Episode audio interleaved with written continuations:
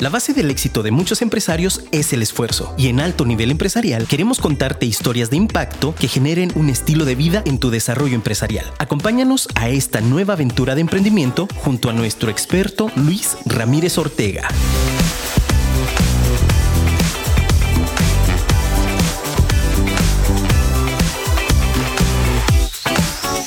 Cuando la emoción sube, la inteligencia baja. Si quieres descubrir por qué esta gran frase ha sido determinante para nuestro invitado del día de hoy, síguenos en el episodio de Alto Nivel Empresarial. Bienvenidos a un nuevo episodio de su podcast Alto Nivel Empresarial con su servidor Luis Ramírez Ortega. La verdad es que me encuentro bastante emocionado, entusiasta y con una actitud bastante positiva porque tenemos hoy a una gran invitada, sí, es mujer y es una gran mujer. Ella, pues les voy a platicar brevemente como siempre lo hacemos en los episodios. Ella es contador público egresada de la Universidad Autónoma de Guadalajara, es coach ontológico y empresarial, también es escritora, sí, escritora, y es locutora, señores, locutora también.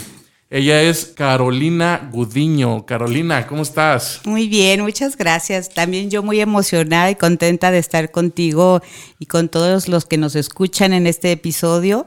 Y bueno, em, mm, yo creo que el poder compartir, el tener la oportunidad de compartir lo que la vida te va enseñando y a lo que te gusta hacer, que en realidad es empoderar a las personas, ese es nuestro trabajo, acompañar a las personas a empoderarse, a lograr sus objetivos de cualquier nivel. Eh, bueno, yo me he enfocado un poquito en el tema empresarial porque, bueno, duré 25 años de mi vida ejerciendo la contabilidad, ya tengo muchos años que no, pero sí en el tema de recursos humanos este, hice eh, alguna especialidad por ahí, luego después este, me encantó el, tema del coaching que hay muchas personas dicen que a lo mejor ya está medio trillado, pero yo les quiero decir que el que alguien te acompañe a lograr lo que tú quieres es súper poderoso. Entonces yo le voy al coaching con todo. Con eso, perfectísimo. Pues muchísimas gracias por aceptar mi, invitación, por estar aquí con nosotros y compartir con toda la audiencia. Pues ahora sí que todo este, este camino de experiencias y, y hasta dónde has llegado, ¿no? Eh, vamos a iniciar, eh, Carolina, ¿cómo, ¿cómo es Carolina? ¿Quién es Carolina? ¿Cómo te defines? Bueno, soy una persona eh, que ha trabajado mucho tiempo en mí. El tema del coaching es cuando tú obtienes las herramientas, trabajas yo creo que hasta el día en que te mueres. Eh, y entonces es una persona, soy una persona que me gusta ser como consciente, leer mucho, estudiar mucho, eh, me apasiona mucho lo que hago. Este, muchas veces te preguntan, ¿y cuál es tu hobby? Y pues eh, realmente mi hobby es aprender y enseñar. Eso es mi hobby, lo disfruto muchísimo. Eh, bueno, estoy casada, ya, ya cumplí 30 años de casada. Eh, no tengo hijos y me dicen, ¿y cómo le has hecho? Bueno, no, pues precisamente estudié y me desarrollé como coach, porque de verdad es increíble, pero a mí el tema que me movió para, para poderme meter en este mundo fue que mis relaciones no eran muy sanas en mi matrimonio y entonces dije, a ver, hay que darle a, duro a empezar a aprender el cómo sí, el cómo sí tener un matrimonio feliz, el, el, cómo sí lograr nuestros objetivos y pues en ese tiempo que me llegó la inquietud, yo trabajaba como gerente de operaciones de una empresa de recursos humanos y entonces, este, mm, bueno, eh, se fue como compaginando estos dos temas, ¿verdad? Este, porque en realidad en, somos un reflejo de hacia afuera de en tu empresa de quién eres tú, ¿no? Como, como alguien que eres empresario o director de alguna empresa, ¿no? Entonces ahora pues doy asesorías y coaching a empresarios, a directores, a gerentes, a operadores, o sea, eh, a todos los niveles. Y bueno, es, es un tema muy, muy interesante porque todos tenemos un gran potencial dentro de nosotros, pero muchas veces no alcanzamos a reconocerlo. Entonces, eh, pues, ¿quién soy? Esa persona que ve lo mejor que hay en, los demás, eh, me encanta ver todas las posibilidades que hay dentro de, la persona, de la empresa, de una familia, de, hasta en una relación de amigos, ¿no? Entonces, eh, yo creo que eso me ha llevado a ser una persona muy positiva. Eh, enseño a las personas como porque ahorita está como muy de moda, ¿verdad? Sé positiva, ten pensamientos positivos. Y dice, pero ¿cómo le hago auxilio, no? Entonces, sí hay eh, manera de saber cómo lograrlo, es un aprendizaje, son hábitos y bueno, esa parte de la neurociencia me ha apasionado y me da, ahora he aprendido el cómo trabaja nuestro cerebro, que tiene tanto que ver, yo digo que es como un laboratorio de químicos. ¿no? Y esos químicos, para no entrar en, lujo de detalles, tenemos químicos positivos que nos hacen felices, exitosos, positivos, y hay otros químicos que nos llevan a la depresión, a la tristeza, a enfocarnos en los problemas. Entonces, es aprender también, para poder ser positivo, manejar esa fábrica de químicos tan maravillosos que tenemos en nuestro cerebro, ¿no? Entonces, eh, todo esto compaginado y, sabiendo el cómo, yo creo que es muy sencillo. Muchas personas me dicen, oye, pero si yo estuviera, lo hubiera sabido antes, este, le digo, bueno, para eso estamos, ¿no? Este, creo que estamos en una etapa de, de, de la vida de, a nivel mundial donde tenemos esa gran necesidad de aprender cómo sacar ese potencial del ser humano a pesar de las circunstancias. A pesar de las circunstancias, porque a veces las circunstancias nuestro contexto no es el mejor y creo, estoy totalmente convencida que detrás de, algo que vemos como negativo siempre viene un aprendizaje y un regalo. Aparte de aprenderlo, podemos, yo les digo, darle la vuelta a la tortilla para crear algo positivo que te genere ingresos, que te haga feliz, realmente te haga muy feliz y, entonces eh, yo creo que por eso te digo que estamos en un momento donde es muy importante aprender a manejar esa inteligencia, ¿no? Que se desarrolla, definitivamente se desarrolla. Eh, te platico, escribí yo un libro que me duró, llevé cinco años en escribirlo, está delgadito, pero les digo, me llevó cinco años en cuando yo inicié mi proceso personal como coach y entonces este como estudiaba tanto, yo decía, ¿dónde vi esto? ¿Cómo lo aprendí? Entonces empecé a hacer como mi diario, ¿no? Esto me funcionó, esto aprendí, esto sí, sí es verdad, esto no. Y entonces este, fui haciendo como mi propio manualito. Y entonces este, un día me dice una, una amiga, me dice, oye Carolina, es que has cambiado tanto. ¿Qué estás haciendo? Y le digo, ay, pues es que estoy estudiando. Y entonces, pues, ¿qué estudias? Le dije, bueno, pues eh, esa parte de la ontología que nos lleva a, saber que tenemos una mente poderosa, que tenemos un cuerpo invaluable. Eh, si supiéramos todos que vale más de 600 mil millones de dólares, está evaluado por un doctor. Entonces, imagínate, les digo, tenemos un, andamos en un carrito todos los días de ese valor y ni cuenta nos damos. Y, y cómo a veces yo creo que ni lo cuidamos, ¿no? Ajá, exactamente. A veces ni nos damos cuenta de esto. Y, eh, y también, bueno, tenemos un espíritu dentro de cada uno de nosotros que es el amor. Entonces, cuando aprendes a alinear esto, este, tu mente, tu cuerpo y tu espíritu, pues entonces las cosas van, o sea, cuando haces las cosas con amor y cuando manejas esa parte de, de tu inteligencia emocional, entonces es más fácil vivir la, la, la, vida, es más fácil lograr tus objetivos. Se va alineando todo, ¿no? Todo se va alineando y, este, y entonces yo creo que es cuando eh, empezamos a creer en nosotros mismos. Excelente. Oye, Caro, dando, dándole un poquito para atrás al cassette, ¿cómo es Carolina en su infancia? Eh, ¿Cómo te catalogas en tu infancia y cómo es que decides iniciar como contador público? Porque por ahí iniciamos. Sí, bueno, en mi infancia fui una niña muy feliz, este, porque soy la única, tengo dos hermanos y yo soy la única mujer, soy la más chica, entonces siempre me dicen que era la chiqueada, pues sí, sí es cierto. Cuidada. Bien, ah, eso sí, cuidadísima. Entonces, este, pues tuve una infancia feliz. Em, eh, sin embargo, siempre pues todos tenemos ahí nuestros asegúnes, ¿no? Entonces, este, pero, pero en general tuve una linda infancia. Y la siguiente pregunta que me hacías es, ¿de dónde me surgió el tema de la contabilidad? Bueno, yo era tan apegada a mi papá que, y yo admiraba tanto, bueno, de hecho todavía lo admiro, mi papá ya se fue, está en el cielo, sin embargo, e, era tanta mi admiración y todavía la tengo hacia él, que yo decía, yo quiero ser como mi papá. Y mi papá era contador. Ah, excelente. sí. Entonces, eh, fíjate que mm, desde entonces mucha gente me dice que dice, no, yo no te veía como trazas de contadora, más bien yo te veía trazas de lo que estás haciendo ahorita, ¿no?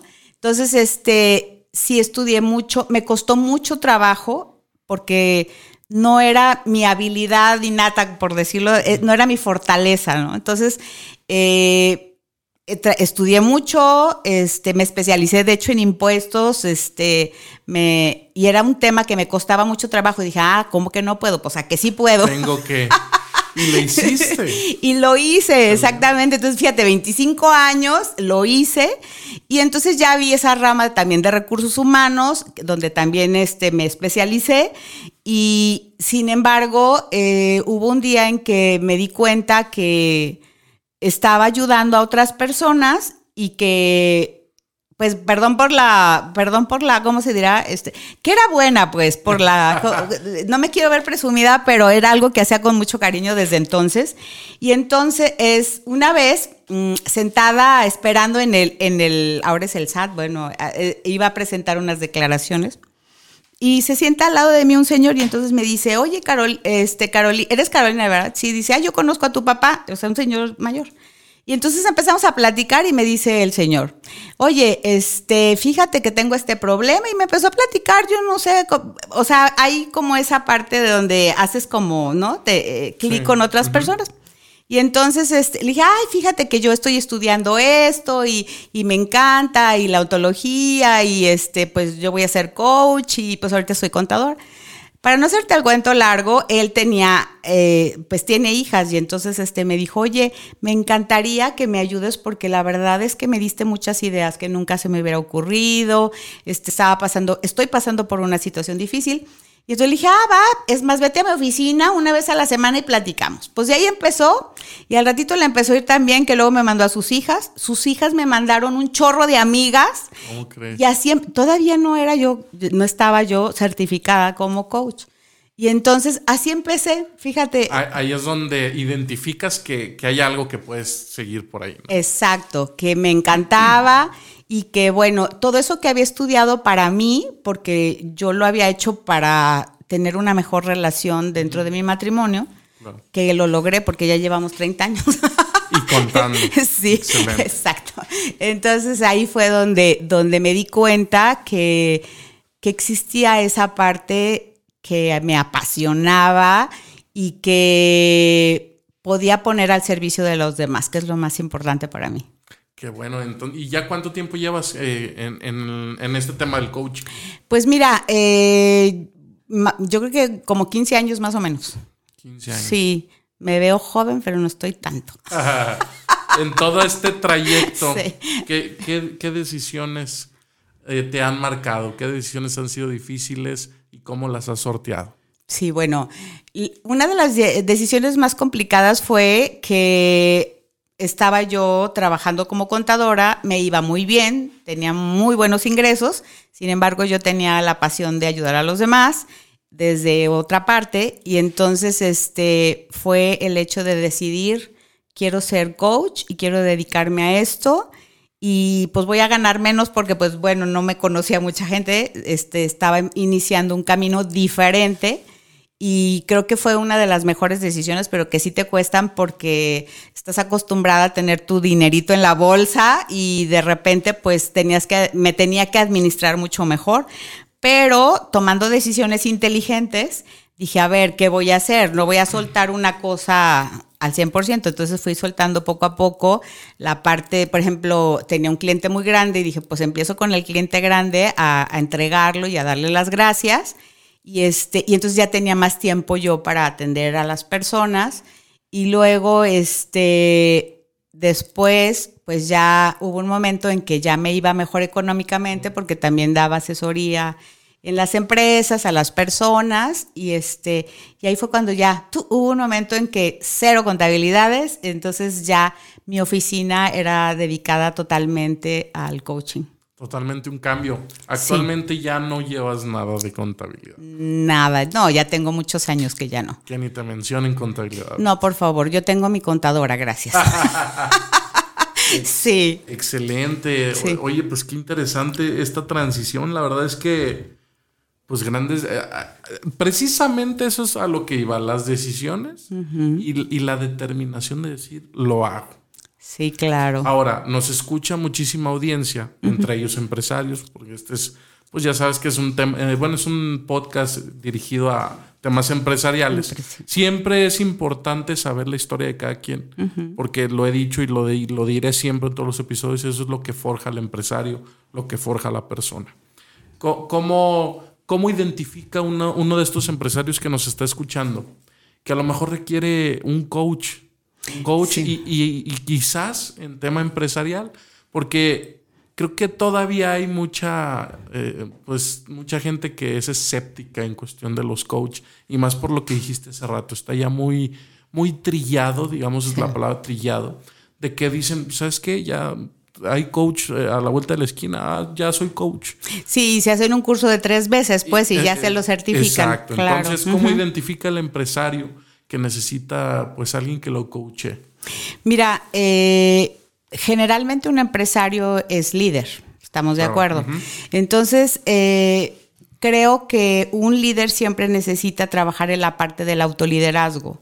¿Qué es el autoliderazgo? Bueno, es aprender precisamente a manejar tus emociones, a tomar decisiones inteligentes, a hacer eh, que las personas, que tu empresa te sigan, no porque les pagas, sino porque realmente ven tu congruencia en lo que hablas, ¿no? En lo que dices y en las decisiones que estás tomando continuamente. Entonces, eh, yo sé que muchos empresarios tienen éxito económico, pero no tienen éxito a lo mejor con su personal, este, en su casa, eh, viven para trabajar, este, mm, son, les cuesta trabajo comunicarse con los demás, a pesar de que son líderes. ¿eh? Me ha pasado que, que he conocido personas que, que son líderes, pero tienen un liderazgo, este, pues castrante, la verdad, ¿no? Sí. Que, que en vez de, de ayudar a los demás, a sacarles lo mejor a los demás, este, pues les cortan la inspiración Le totalmente. sacan lo peor. Le sacan lo peor, exacto. Entonces,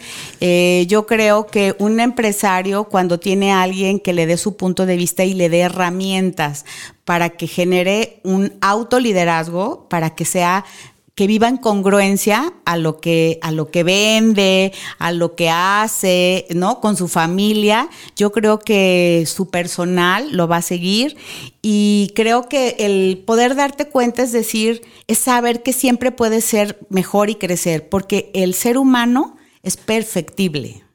¿Qué significa esto? Que cada día puede ser mejor. Y cuando nosotros dejamos de crecer, entramos en una especie de depresión, ¿no? ¿Por qué? Porque estamos creados para ser cada día mejor y mejor y sacar ese potencial que nos va poniendo los, los retos, como por ejemplo ahorita la pandemia o que hay situaciones económicas difíciles.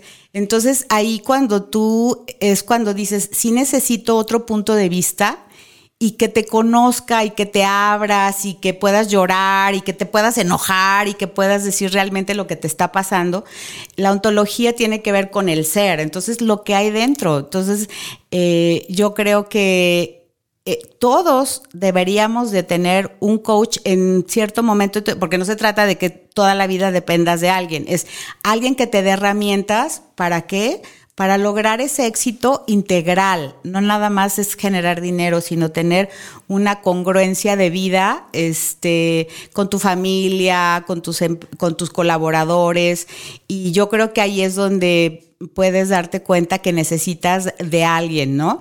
Muchas veces sí tenemos consultores, pero los consultores generalmente se enfocan a la parte de empresarial, ¿no? Procesos, este. Literalmente números y rentabilidad. Exactamente. Y, en- y falta la parte humana. Entonces, este, que sabemos que, que hay tan po- tanto potencial en ella. Eh, yo, yo he visto en las empresas que si el, el líder es positivo, su equipo de trabajo es positivo, pero si es negativo, pues bueno, este, va a tener muchos problemas y, va a generar cosas, muchas muchas cosas negativas. ¿Con qué facilidad se baja ese estado de ánimo incluso del líder? Cuando, y yo lo he visto con, en muchísimas empresas de si el líder llega de buenas, el equipo mágicamente anda de buenas. Exacto. Pero si el líder llega de malas, el equipo está tenso, el equipo está enojado.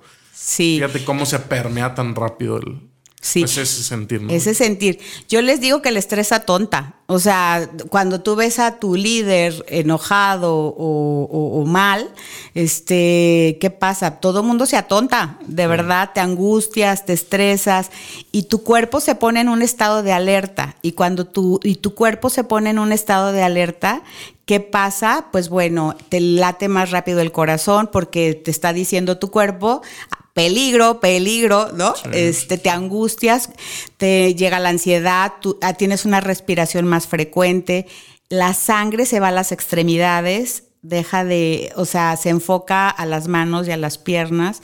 Y entonces este, eh, tus órganos no trabajan igual, se te seca la boca, este, tu mente no puede pensar en otra cosa más que en defender en defender su propia vida, ¿no? O su propia existencia o su trabajo. Y entonces la creatividad se acaba. Entonces, ese es el punto. Fíjate que qué interesante esto que dices, porque derivado de una situación de estrés, cómo cambia todo, incluso fisiológicamente, cómo te llega a dañar. Conocemos a muchas personas que, que físicamente se dañan por estrés, por tensión, por incluso, incluso esto de mal humor.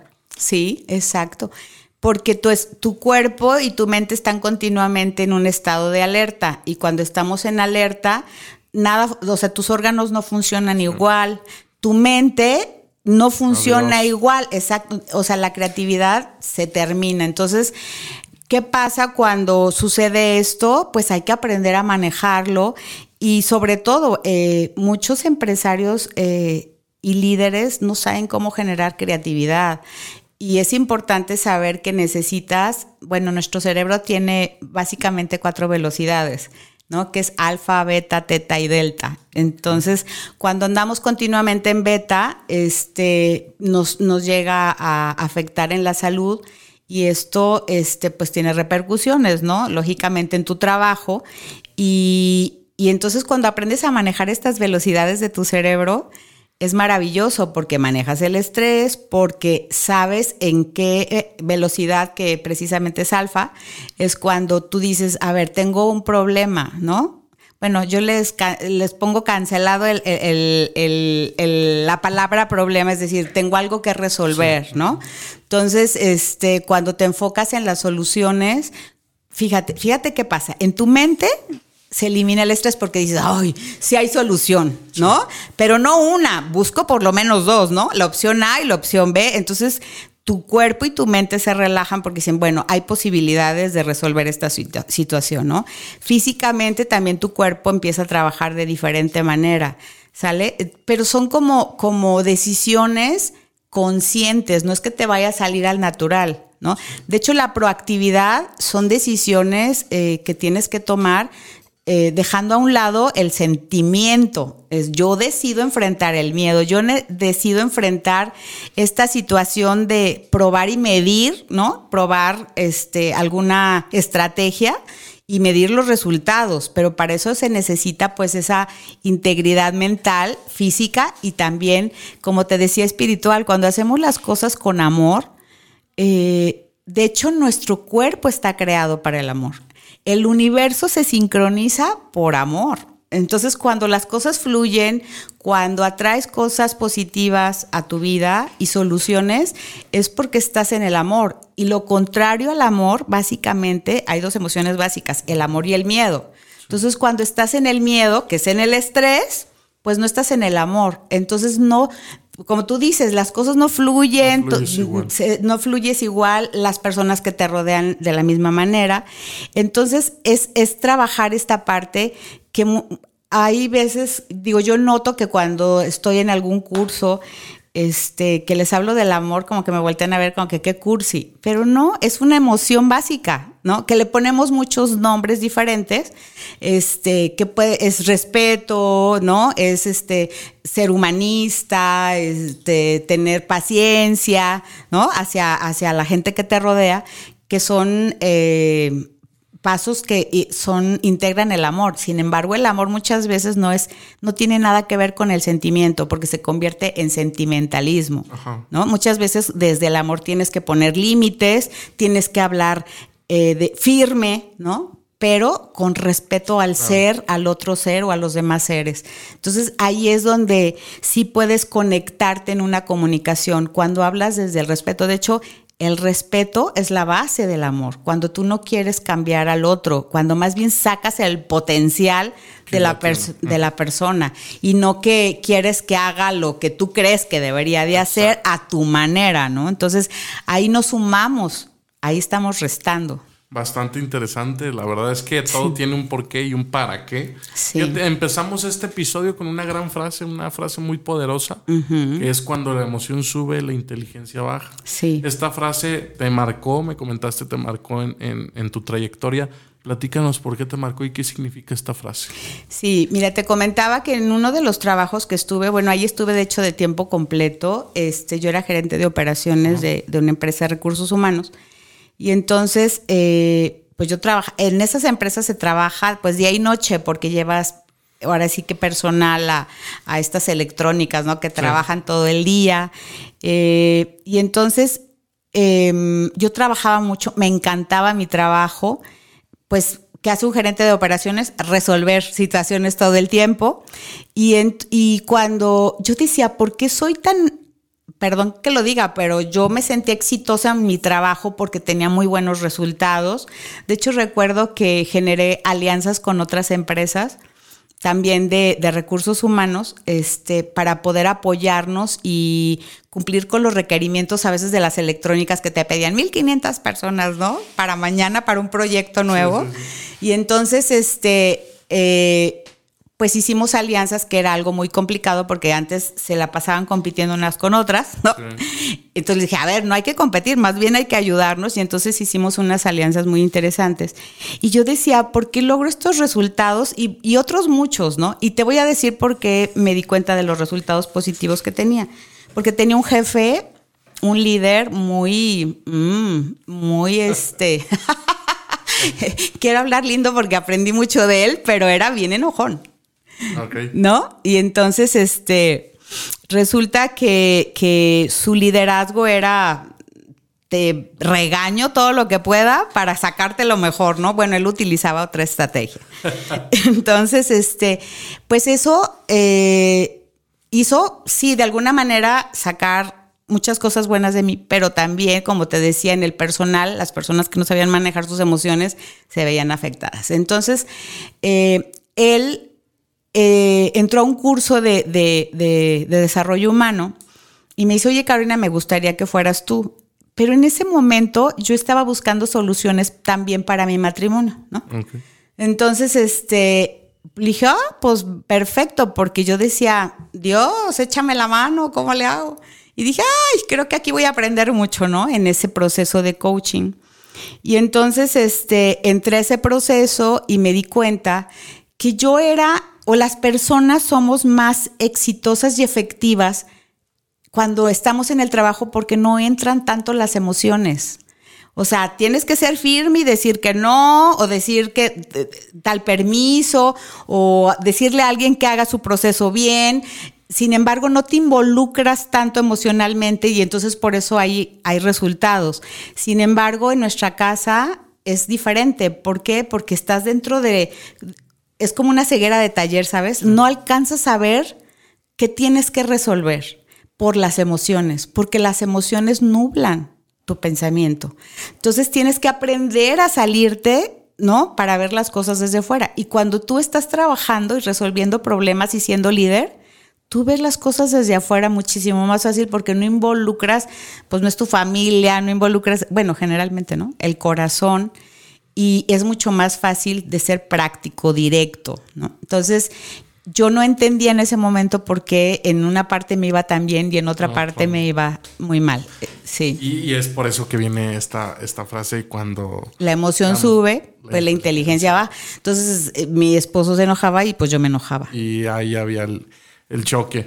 La verdad es que bastante interesante, Carolina. Muchísimas cosas por compartirnos. Sí. De hecho, se, se nos fue rapidísimo. Entramos ya a la recta final de, de este episodio. Muy bien. Me gustaría ya, para cerrarlo, que nos compartas dos breves mm, tips, consejos de tu parte para no perder el enfoque y para eh, lograr este tan esperado balance entre nuestra vida profesional, laboral, salud, inteligencia emocional, todo esto. Sí. Bueno, eh, un tip eh, muy poderoso es que aprendamos a detenernos. Detenerte para que precisamente cuando estés emocionado no tomes decisiones importantes o trascendentes. Yo les digo, haz una, haz una listita, ¿no? Este, pros y contras, este, positivo y negativo. Date espacio, si hay oportunidad de darte espacio, date espacio, porque la emoción siempre va a cambiar. No puedes mantenerte en una emoción constante, ¿no? Entonces, espera que la emoción baje y tomes decisiones inteligentes y para eso es detente y después elige qué hacer, ¿no? Con esa sabiduría que nos llega y con esa creatividad que llega cuando nuestros pensamientos están no todos acelerados, sino están tranquilos, ¿no? Excelente. Y la otra es eh, que aprendas a utilizar tus dos hemisferios. ¿Qué es esto? El emocional, ¿no? Que es el creativo, el que viene del corazón, porque hay que meter, si estoy de acuerdo, el corazón en algunas decisiones, pero también verlo desde los hechos concretos, desde lo que viste, desde lo que escuchaste realmente, que elimines las suposiciones, porque eso es nada más trabajar con, con pura imaginación, ¿no? Entonces, eh, la parte lógica y práctica, que al final eso se llama el pensamiento lineal, ¿no? Es como la idea la, la, la analizo desde el lado, de, desde mi hemisferio derecho y desde mi hemisferio izquierdo.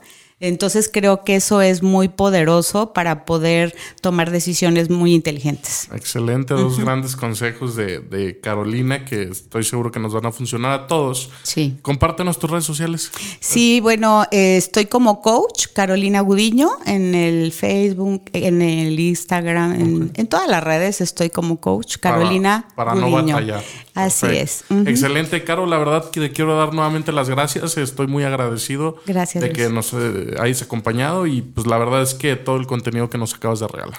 Gracias, no, muchas gracias por la oportunidad. Un abrazo y acuérdense, el este con amor todo se puede. Eso, excelente. eh, si les gustó lo que escucharon, no olviden compartirnos. Nos encuentran en redes sociales como Alto Nivel Empresarial.